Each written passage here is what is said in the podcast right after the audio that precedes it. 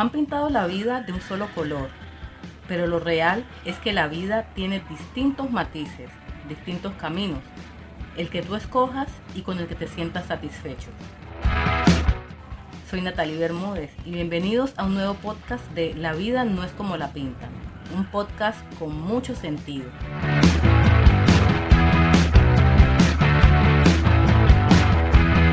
Bueno, bienvenidos, bienvenidos a todos a este nuevo podcast. Y digo nuevo podcast porque realmente es un nuevo podcast. Este es nuestro primer capítulo del podcast La vida no es como la pintan. Espero que este podcast sea de su agrado y que puedan reproducirlo, puedan compartir los temas que se van a hablar aquí en este espacio que es nuestro. Un espacio donde se van a tratar temas importantísimos, temas muy sencillos, pero que para nuestro devenir, para nuestro desarrollo personal, para nuestro vivir de una manera más feliz, van a ser temas muy importantes. Por eso hoy vamos a iniciar con el tema de la reinvención. ¿Qué es la reinvención? ¿Por qué se está hablando últimamente de reinventarnos, de surgir, de renacer? Muchas veces he visto esta palabra en la Biblia, de volver a nacer. Y en la Biblia se refiere mucho a que no vamos nuevamente a caer al vientre de nuestra madre porque ya estamos grandes, ¿cierto? Sino que es un renacer de la mente, es un renacer de nuestro actuar, es un cambiar de hábitos, es un cambiar de lugar, es un cambiar de empleo si ese empleo mm, no nos satisface, que es algo que se está sonando mm, y se está escuchando mucho últimamente. Entonces la reinvención, ¿qué haría nosotros o qué haría en nosotros la reinvención. Porque en mi opinión la reinvención no es que obligatoriamente tengamos que cambiar de un lugar a otro, sino que también a pesar de que nos quedemos en el mismo lugar, es cambiar de mentalidad, ver las cosas y ver la vida con una perspectiva diferente. No sé ustedes qué crean. Esa es la opinión que yo tengo de la reinvención. La reinvención es hacer cosas nuevas o pensar de una manera diferente pensar de una manera que nos lleve a tener una mejor calidad de vida, una mejor vida en este presente, porque siempre estamos en el presente. Ese futuro próximo en un momento siempre será nuestro presente. Entonces déjenme amigos decirles que estoy de verdad bastante contenta de poder compartir este nuevo podcast y más adelante ustedes se van a ver en como en esa participación de que ustedes también puedan decir, bueno, Nata, toca este tema, toca este otro, queremos saber tu opinión o queremos dar nuestra opinión con respecto a este tema. Una definición de reinvención que me encontré en internet dice que es el proceso por el que se somete a una nueva ideación algo que ya existe. Esto lo que nos deja claro es que no, se, no es necesario que se innove en cosas que posiblemente nunca las han inventado, en cosas que no hayan existido antes, sino que es precisamente una nueva ideación, una nueva perspectiva de lo que ya está. Si eso que ya está no está funcionando, se puede ver desde un nivel o desde un enfoque diferente y puede que en ese nuevo enfoque vaya a funcionar. De eso se trata la reinvención. En mis años de colegio yo tenía una amiga, y no solamente esa amiga, yo también me incluyo porque también ese era un sueño mío que en cierta manera lo he cumplido. No se me ha logrado realizar de la manera como yo he querido, pero ya les voy a contar una historia de una amiga del colegio que ella, su anhelo más ferviente y principal era vivir fuera del país. Ella manifestaba que si ella lograba vivir más que todo en Estados Unidos, le encanta Estados Unidos. Si ella lograba vivir en Estados Unidos, ella lograba llegar a Estados Unidos, ella sería la mujer más feliz del mundo y que iba a hacer todo lo posible por llegar a Estados Unidos. El caso es que ella durante todo el colegio, parte de la universidad, que, hasta, que fue hasta el momento donde logramos hablar, ella seguía con ese sueño. Entonces se preparaba para irse precisamente a vivir a Estados Unidos. Ya a ella le tocaba trabajar porque sus papás eran unas personas de escasos recursos, con lo cual no podían ayudarle o pagarle una estadía, unos tiquetes para llegar a Estados Unidos. Entonces ya le tocaba a ella terminar su carrera iniciar a trabajar y con su trabajo iniciar a ahorrar para luego más adelante poder llegar a Estados Unidos. El caso fue que ella estando en nuestro país Colombia, yo soy colombiana, qué pena no me presenté, ella tenía unos malos hábitos y tenía muchos vacíos emocionales. Entonces ella en ese error creía que Estados Unidos iba a llenar esos vacíos existenciales, esos vacíos emocionales, y iba a cambiarle esos hábitos. Esa era la idea que, que, tenía ella. Y sé que muchos de nosotros en algún momento hemos creído que el cambiar de lugar, que el cambiar de pareja o el cambiar de empleo, es que nos va a, llevar a ser personas diferentes. Y posiblemente no sea así. Pero bueno, volvamos con mi amiga. Ella logró realmente llegar a Estados Unidos porque logró terminar la universidad, conseguir un empleo, ahorrar y llegar a Estados Unidos. Pero amigos, ¿qué sucedió con mi amiga? Pongámosle un nombre porque no quiero revelar su identidad. Pongámosle María Elena. ¿Qué pasó con María Elena? Cuando ella llegó a Estados Unidos sintió ese vacío. Primero que todo no tenía a nadie allá en quien refugiarse, un amigo, un familiar. Ella llegó buscando contactos en internet, los cuales sí consiguió, le, ayudaron a conseguir un apartamento, un cuarto para compartirlo porque ya no llegó con suficiente dinero a Estados Unidos como para decir, bueno, yo voy a comprar una casa o no comprar una casa, yo voy a rentar una casa para mí solita. Llegó como la mayoría de los inmigrantes llegan a Estados Unidos, a vivir en compañía, incluso hasta en el mismo cuarto. El cuarto que ella consiguió era un cuarto compartido con otra muchacha, una muchacha de Brasil. Y el caso es que pasó el tiempo, efectivamente, ella consiguió un empleo, pero ese empleo era un empleo que le exigía, que le demandaba demasiadas horas de trabajo. Muchas, muchas horas de trabajo. Ella inició a sentir el peso de lo que es vivir realmente en Estados Unidos. Inició a sentir ese, ese frío, ese vacío de la familia, a pesar de que ella no tenía una muy buena relación con sus papás, ella llegó a sentir ese vacío. Y poco a poco, cuando fue pasando el tiempo, la idea que ella tenía de que si llegaba a Estados Unidos y si vivía en Estados Unidos iba a ser la mujer más feliz del mundo, poco a poco esa llama se fue apagando, como a muchos. Esa llama se fue apagando y fue sintiendo las dificultades, fue, fue bajando como ese enamoramiento que ella tenía por los Estados Unidos y fue cayendo en la realidad. Hasta el punto que ella dijo, no más, no más, me siento sola, reconozco mi error, creí que el cambiar de lugar me iba a hacer feliz, pero ¿saben qué pasó con María Elena? En ese, en ese vivir en Estados Unidos, en, pasar dificultades, calamidades, muchas veces pasó hambre, porque me la encontré muchos años después, cuando ya, ya viví, había vivido la experiencia de Estados Unidos, me la encontré nuevamente en Colombia. Ella me dijo, Nata, logré llegar a Estados Unidos, pero estando en Estados Unidos y cuando pasó el tiempo me di cuenta que mi felicidad no me la daba Estados Unidos, no me la daba el lugar. Que mi tranquilidad y mi estabilidad emocional no me las daba Estados Unidos. Yo estaba totalmente equivocada, crecí creyendo que otro lugar fuera de Colombia era el, que me iba a dar a mí esa esperanza de que, de que había una oportunidad, de que yo podía ser feliz. Pero ¿sabes, Natalie, qué pasó? Estados Unidos, lo cual no me arrepiento de haber llegado a Estados Unidos por una sola razón. Estados Unidos me enseñó a valorar Colombia. Yo en Colombia lo tenía todo. Yo en Colombia me di de cuenta que yo en Colombia era feliz.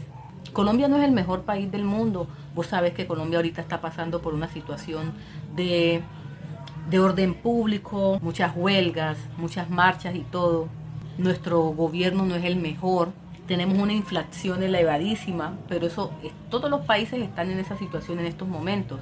Pero Estados Unidos me llevó a ver que mi Colombia hermosa me lo daba todo, todo.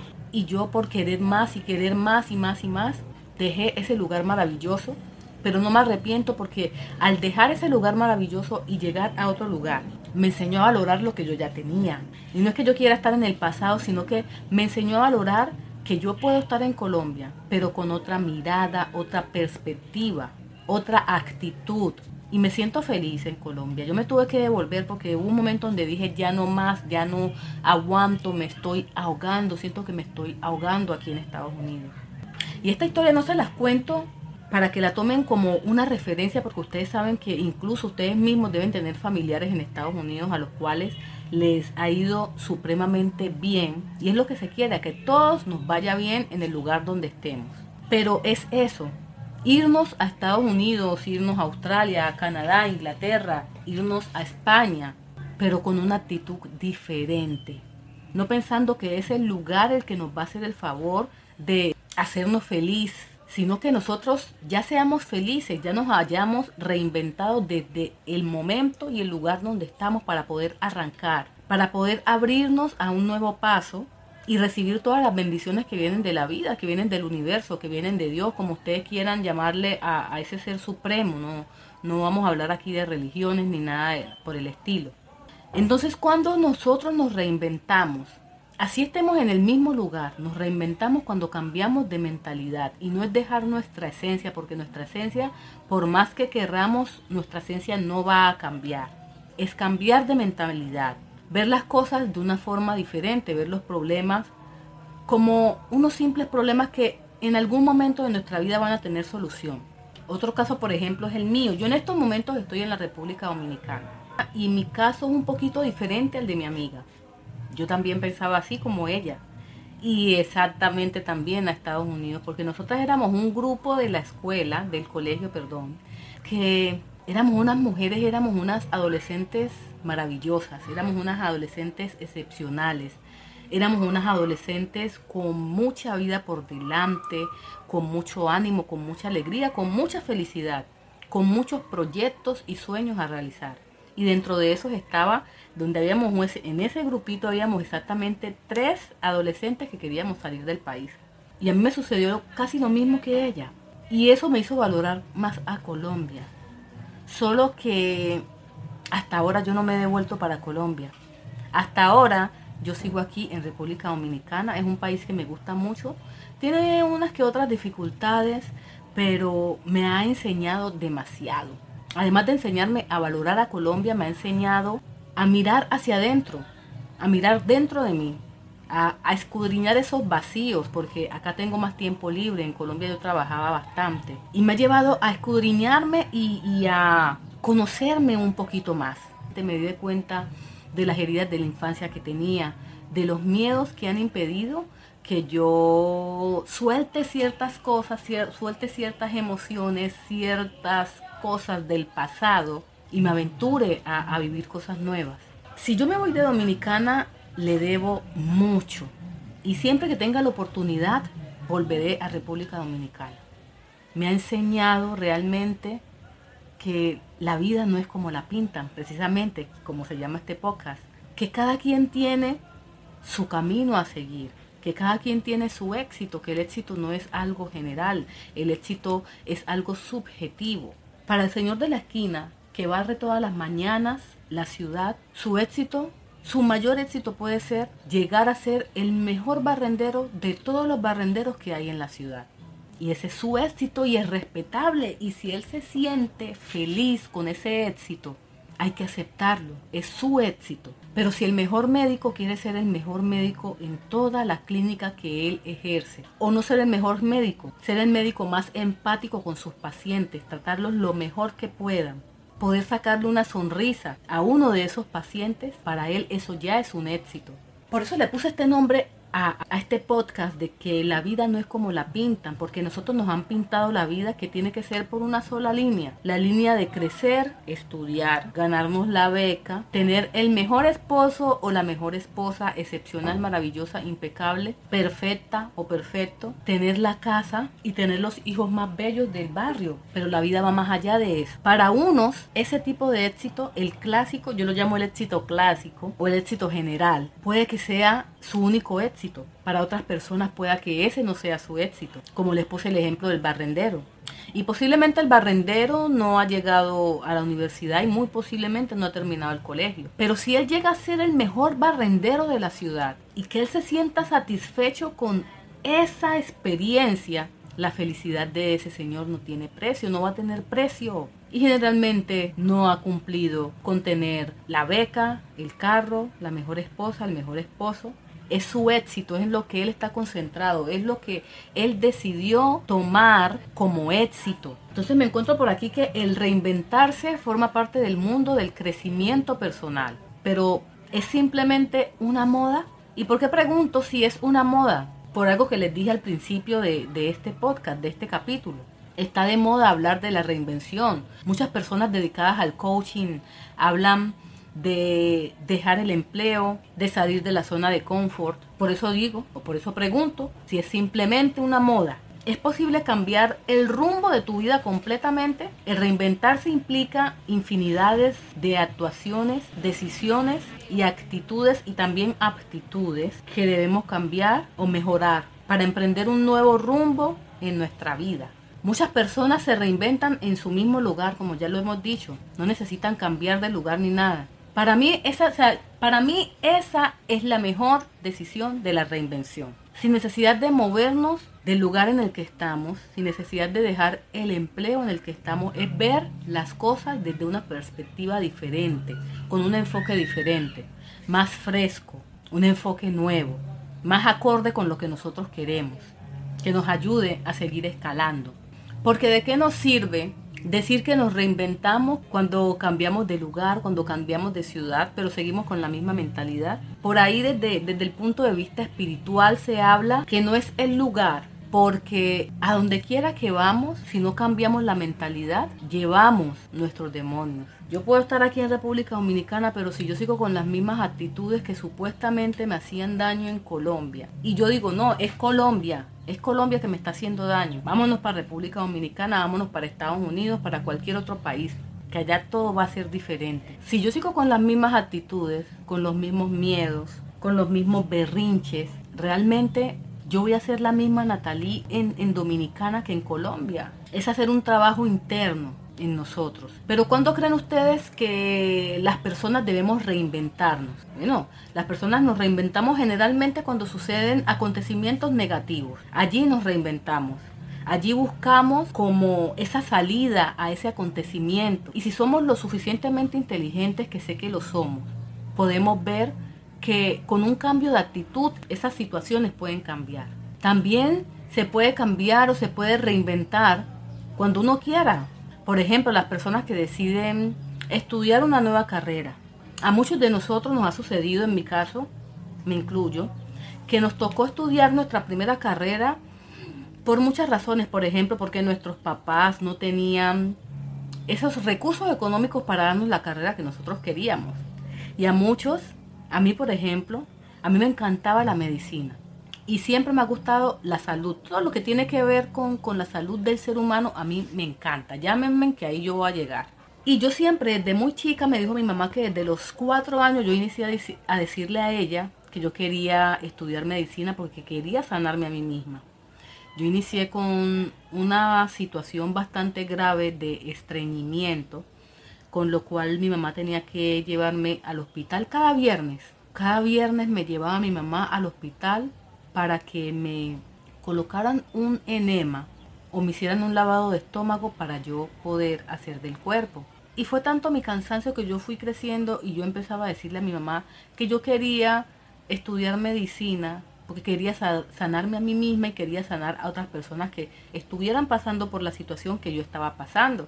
Pero fue pasando el tiempo y yo no pude estudiar medicina precisamente por la falta de recursos económicos de mi mamá. Mi mamá me crió sola y era una persona que pues no terminó los estudios, consiguió un empleo, pero ese empleo no le daba como para pagar una carrera de medicina y fuera de la ciudad, porque en la ciudad donde yo me crié, que más que todo es una ciudad, es un pueblo, se llama Quibdó, es en el departamento del Chocó, en Colombia, si quieren búsquenlo en internet, todavía hasta hoy, 2022, no está la carrera de medicina. El que quiere estudiar medicina tiene que dirigirse que, mm, a Medellín, a Cali, Bogotá, Pereira, Manizales, Bucaramanga o salir del país. Hay muchos que van para Cuba porque ustedes saben que la medicina de Cuba tiene una fama de que es una de las mejores, entonces hay muchas becas para ir a estudiar medicina a Cuba. Yo estuve loca por una beca, yo escribía correos, me enteraba de quién estaba entregando las becas. Yo le escribía a esa persona. Nunca me pude entrevistar con nadie porque estaban pues fuera de la ciudad donde yo estaba. Y debido a eso pues no podía llegar hasta donde ellos estaban, ¿no? El caso fue que yo no pude estudiar medicina. Mi mamá me regaló la carrera de derecho, yo soy abogada.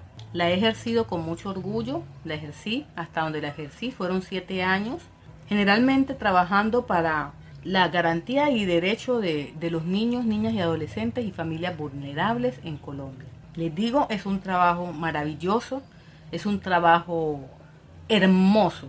Entonces esta es otra, esta es otra forma de reinventarse. Yo en estos momentos estoy estudiando psicología estoy reinventándome en esta carrera porque noté que yo desde hace muchos años vengo leyendo libros de psicología, me gusta mucho lo que es la psicología y la espiritualidad. Y este año dije, bueno, pero ven acá, ¿por qué no estudias psicología? Si tanto te gusta, si tanto la lees, ¿por qué no la estudias? Y ahí estoy ya en el segundo periodo, gracias a Dios, estudiando psicología. Decidí reinventarme, hacer algo que realmente me gusta. Y no estoy diciendo que el, que el derecho no me gusta, pero mi pasión tiene que ver con las carreras de la salud. También otro momento para reinventarnos es cuando podemos. Cuando podemos reinventarnos, muchas veces no tenemos como esa oportunidad de reinventarnos y queremos hacerlo, pero no podemos. Muchas veces queremos dejar nuestro empleo, queremos hacer algo nuevo, trabajar en un lugar nuevo o simplemente si trabajamos en una empresa, trabajar con esa empresa pero desde remoto o dejar completamente, vámonos con el ejemplo de dejar completamente el empleo para hacer cosas nuevas, para irnos a viajar por el mundo, por ejemplo. Y si no tenemos los recursos económicos para reinventarnos de esa manera como queremos hacerlo, se nos va a dificultar un poquito. No va a ser imposible, pero se nos va a dificultar. Entonces, eh, ¿será que para reinventarnos necesitamos tener un esquema establecido, tener unos pasos? Yo creo que sí. Yo creo que sí, porque el reinventarnos es un tema de cuidado, es un tema donde tenemos que dar unos pasos, porque no es de la noche a la mañana. Uno un día no se levanta y dice ya no más. Claro que sí, uno se levanta un día y dice ya no más, pero ese ya no más, de decirlo a hacerlo, siempre lleva un poquito de, pensamiento y, y de planear eso que queremos hacer, de planearlo, porque cuando no planeamos las cosas, tarde o temprano van a caer. Si no solidificamos las bases de eso que queremos hacer, tarde o temprano se nos van a ir al suelo. Y es lo que no queremos. Bueno, entonces aquí hay unos pasos que yo quiero compartir con ustedes para esto de la reinvención. El primer paso que tengo es estudia tus motivaciones. ¿Por qué quieres cambiar? Pregúntate por qué quieres cambiar. ¿Qué necesidades tú vas a satisfacer al cambiar, al dejar esto que tienes aquí por algo nuevo? Analiza tus recursos, sería ese segundo paso o segundo recurso, digámoslo así. Analizar tus recursos es el segundo recurso porque es un recurso. Esas fortalezas hay que ponerlas en funcionamiento. Definir bien los objetivos, que es lo que a muchos nos, nos falta, definir esos objetivos. ¿A dónde quiero llegar? ¿Qué quiero lograr con este cambio? ¿Quién quiero ser? Estos objetivos tienen que ser específicos, medibles, alcanzables. También tienen que ser realistas y organizados. Crea ese plan de acción, como lo decía ahora rato. Hay que crear un plan. Puedes fragmentar pequeños objetivos sobre ese objetivo general. Hacer pequeñas actuaciones a diario que te vayan acercando a ese cambio total que tú quieres realizar. Socializa ese objetivo. Socialízalo con personas que de tu confianza, que tú sepas que te pueden aportar algo a ese cambio. No busques personas que te puedan juzgar. Muchas veces quienes más nos juzgan son nuestros familiares y quien más se juzga es uno mismo. Hay que dejar los juicios aparte y las personas que nosotros creamos que nos pueden juzgar también las podemos dejar aparte de esta reinvención, de este cambio que nosotros queremos dar para nuestra vida. Reevaluar esos logros, esos logros que vamos obteniendo poquito a poco, hay que reevaluarlos, hay que analizarlos, hay que estudiar ese proceso de cambio y mirar si esos procesos nos están llevando realmente a donde queremos llegar. Puede que haya muchos enemigos en el camino y no enemigos físicos, no, nosotros pensamos que no, de pronto mis papás van a impedir que yo haga un cambio, mis papás van a impedir que yo me reinvente, o mi esposo si ya estoy casada, o mis hijos, o los amigos más cercanos me van a impedir que yo me reinvente, me van a decir, no, pero vos por qué vas a hacer eso, tú estás loca o tú estás loco. Hay enemigos que están dentro de nosotros y con los que tenemos que realmente luchar. Y uno de esos enemigos es el miedo. Ese miedo que generalmente es un miedo irreal. Eso todos lo sabemos, porque nosotros nos iniciamos como que a pensar, a decir, ah, ¿y si pasa esto? ¿Y si sucede esto? ¿Y si llega este? ¿Y si no se da? Y entonces, y ya solté lo de que tengo acá y ahorita quedo en el limbo. Entonces ese miedo impide que nosotros avancemos tranquilamente y frescamente hacia esos objetivos que nosotros tenemos trazados. Hay que prestarle mucha atención a ese miedo porque generalmente es un miedo imaginario. Son cosas que no están sucediendo y que muchas veces por el camino que vamos son cosas que no van a suceder y nosotros estamos allí. Tenemos que aprender a vivir con el miedo, porque es que el miedo siempre va a estar. El miedo es una emoción adaptativa que tiene como función protegernos, alejarnos del peligro. Y ustedes saben que cuando hay incertidumbre, el cerebro lo analiza como que si estuviéramos en peligro, se siente eh, solo, se siente inseguro, siente que no hay una estabilidad y por eso aparece el miedo. Entonces tenemos que aprender a convivir con el miedo porque siempre que vamos a dar un paso adelante, el miedo va a estar allí. Entonces a nosotros nos corresponde concentrarnos en el foco, en ese proyecto que tenemos, para que cuando aparezca el miedo, dile, hombre, ven, camina conmigo, no hay problema, ven, ven. Vamos a ver qué vamos a lograr con esto. Vamos a ver hasta dónde vamos a llegar, tú y yo, con respecto a este objetivo. Hay que tener en cuenta eso. Es una emoción necesaria porque lo que les digo es que el miedo nos protege del peligro, pero hay que controlarla. No hay que dejar que el miedo nos abrace y nos paralice. Hay que controlarla. Otro enemigo es ese pesimismo o esa negatividad que muchas veces llega a nuestra vida y nosotros permitimos que avance y cuando ya la, la, negatividad se instala en nuestra vida, se instala en nuestra mente, es muy difícil sacarla porque todo lo vemos malo. Si se presenta un inconveniente, un pequeño obstáculo en ese camino que estamos recorriendo para conseguir nuestros objetivos, muchas veces abandonamos. Hay muchas personas que abandonan porque dicen, no, ¿y yo para qué esto? ¿Pero para qué? Pierden como ese sentido de la vida. Viene ese, esa negatividad como a descorazonarnos, a, quitarnos la voluntad, a quitarnos, a bajarnos la valía, a quitarnos las ganas de seguir, de, de avanzar, porque creemos muchas veces que no tiene sentido seguir.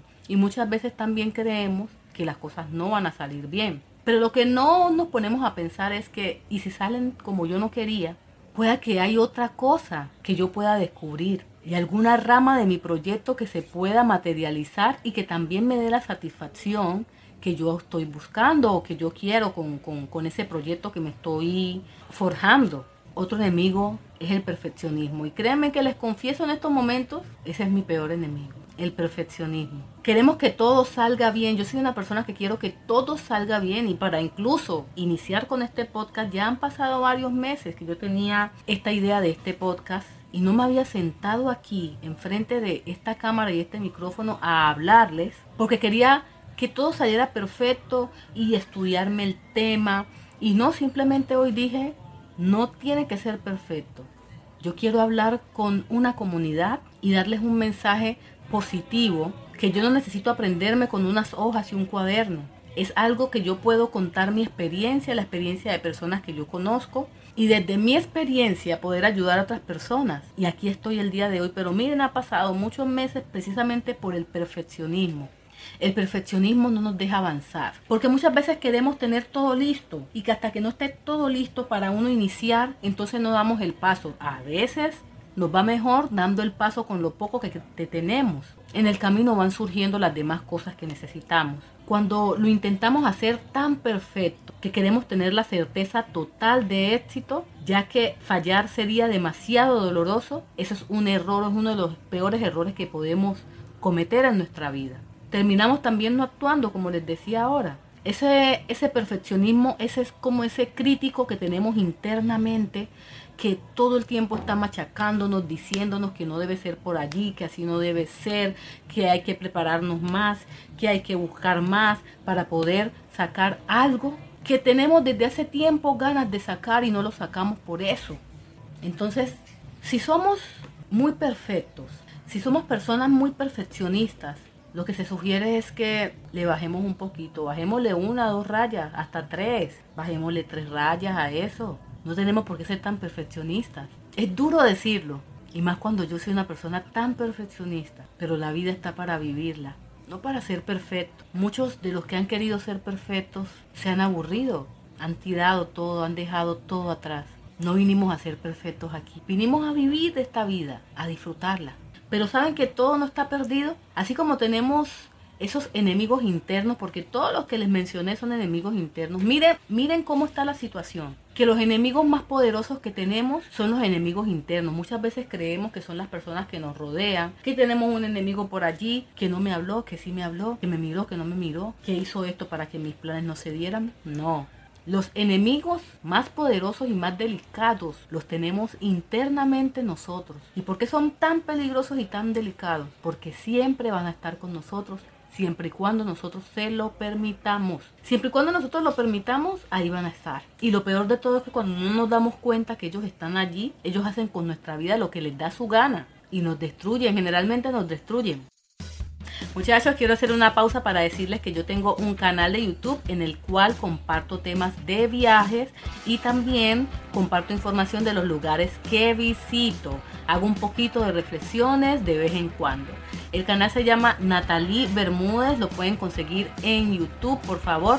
Vayan, visítenlo, los que les guste el contenido, suscríbanse, véanse los videos, denle like y comenten que eso me ayuda mucho y nos ayuda también a compartir más información que se dice que es una información valiosa para esas personas viajeras y aventureras que les gusta la adrenalina y les gusta conocer demasiada cultura.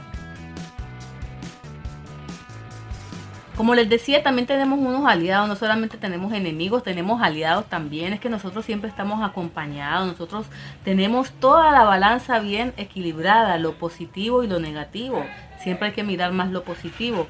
Entre esos aliados tenemos la constancia y la disciplina. Hay que actuar, hay que insistir y persistir. Como dicen por ahí, Roma no se hizo en un día. Hay que insistir, hay que persistir. Por ahí, por ahí dicen que la disciplina vencerá al talento. Porque es que muchas veces nosotros tenemos un talento y si, y si no explotamos ese talento con disciplina constantemente, no lo vamos a perfeccionar y el talento se va a morir a la final. Se va a morir. Eso es, miren, eso es una, una, una prueba reina. Además de, de la disciplina y de la constancia, tenemos que mantener una mente abierta, una actitud exploratoria, una, uy, una actitud a nuevas oportunidades, a nuevas posibilidades, a nuevos caminos. La vida no es como nos las pintan.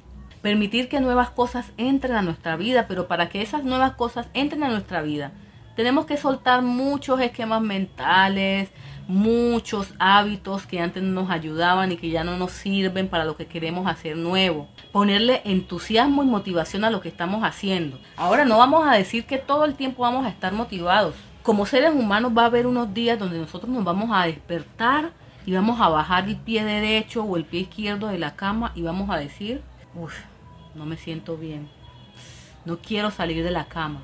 Y eso es permitido y es respetable y eso es normal en nosotros. Pero tenemos que, a pesar de esos días así, si hay un día de esos así, tienen que haber unos dos o tres días de motivación y de entusiasmo para lograr que esos, esas metas y esos sueños se hagan realidad, ¿cierto? Por otro lado, también la creatividad y el pensamiento lateral. Tenemos que ser creativos. Y digo tenemos porque la creatividad es algo inherente en nosotros los seres humanos, sino que muchas personas no lo explotamos porque tal vez, uy, creemos que lo que nosotros estamos haciendo no va a agradar o no va a funcionar, pero todos tenemos la capacidad de ser creativos y tenemos que explotar esa creatividad y el autocuidado no se puede quedar atrás. No nos podemos abandonar, tenemos que cuidarnos, dormir bien, comer bien, en cierta manera hacer deporte, leer también nos ayuda mucho a expandir la creatividad, a ser más positivos, lógicamente dependiendo de los libros que, se lean. Eso nos hace más fuertes, nos mejora el estado de ánimo. De vez en cuando premiémonos por alguno de esos pasos que hayamos cumplido para, para llegar a nuestro objetivo. Premiémonos nos podemos premiar. Yo, por ejemplo, cuando estaba trabajando, yo cada mes, cuando me pagaba, yo me premiaba con una buena comida en un buen restaurante de Medellín. ¿Por qué lo hacía? Porque mi trabajo era bastante pesado. Era un trabajo maravilloso y hermoso que me encantaba, garantizando los derechos de los niños y niñas, como les había dicho hace unos minutos. Y cuando yo lograba sacar un, un proceso adelante, cuando yo lograba mejorar como que la situación de ese momento en ese niño, yo a final de mes siempre me premiaba llevándome, no dándome cosas que me vayan a perjudicar, no, llevándome a un buen restaurante. Me encanta comer, la comida saludable me fascina. Y me iba a un buen restaurante. Chicos, los que ya trabajan y aún los que estudian, premiense. Reconozcan cada uno de esos logros que pueden ser pequeños o pueden ser grandes y premienlos. Ámense y reconozcan que hicieron algo bueno y que a pesar de que muchas veces no, no salga como nosotros querramos que salga, premiémonos por haberlo intentado y por haber creído en nosotros mismos. Entonces chicos, la reinvención es en este momento. Si tú ves que, que sientes dentro de ti que puedes reinventarte, que puedes hacer cosas nuevas, aún sin necesidad de dejar lo que estás haciendo, apoyándote desde eso para hacer cosas nuevas, no lo pienses dos ni tres veces, simplemente hazlo. Reinvéntate y demuéstrate a ti mismo y a las personas que te rodean que la vida no es como la pintan. La vida tiene diferentes matices. Chicos, yo soy Natalie Bermúdez y este fue nuestro podcast La vida no es como la pintan. Cuídense mucho, espero que nos veamos en el próximo capítulo. Chao.